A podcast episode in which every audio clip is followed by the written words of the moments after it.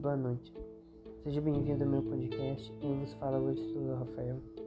E hoje iremos falar sobre a música indie, um estilo musical que está por aí crescendo cada vez mais no mercado da música. Na verdade, é um grande estilo de música com grandes artistas que desencadearam essa onda do indie. Para falarmos da música indie, devemos falar um pouco sobre ele, como ele surgiu, os grandes artistas que hoje ganharam espaço por aí. Mas o que seria o indie? Música indie nada mais é que o rock independente nascido no Reino Unido e nos Estados Unidos ao longo dos anos 80, mas também pode apresentar estilos punk rock alternativo entre outros. O rótulo de música indie se dá à produção individual da banda na música, ou seja, a banda ou o artista produz todo o seu repertório de maneira individual, seja o clipe, composição da música, dança, entre outros elementos presentes na indústria musical sem a necessidade de grandes gravadoras pagarem para construir todo um trabalho. Isso já é feito pelo próprio artista.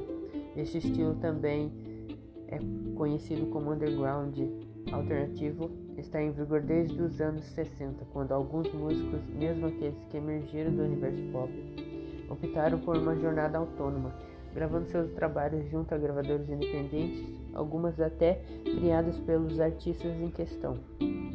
O rótulo indie tem sido mais utilizado desde o final da década de 90 para as músicas produzidas desta forma. O importante para o indie é permanecer fora do circuito das gravadoras poderosas e do mercado padronizado, e só visa vendas e lucros.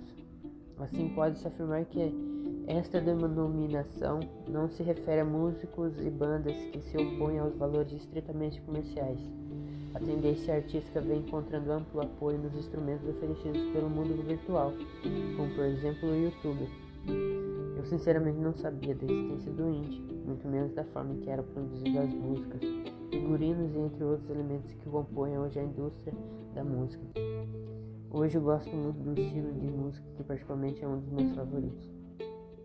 E no Zewa, na primeira parte dos anos 90, a música alternativa estava nas mãos e nas vozes de praticantes do estilo grunge ou grunge, tais como Nirvana e Pearl Jam, que logo alcançaram profundo êxito comercial. A partir daí, as grandes gravadoras absorveram a rebeldia deste estilo e o investiram com uma embalagem mais reacionária, o retro.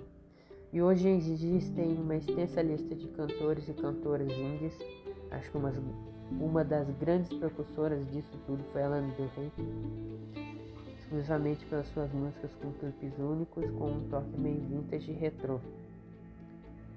E em sua carreira ela estourou em 2011 com um hit feito por ela e logo as pessoas começaram a usar o termo indie.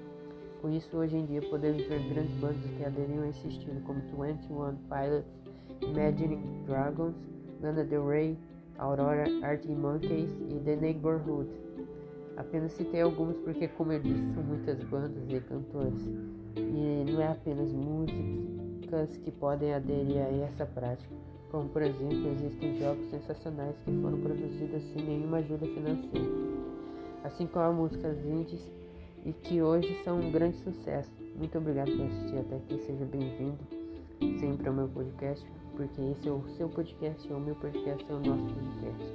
Um ótimo dia a todos. Thank you.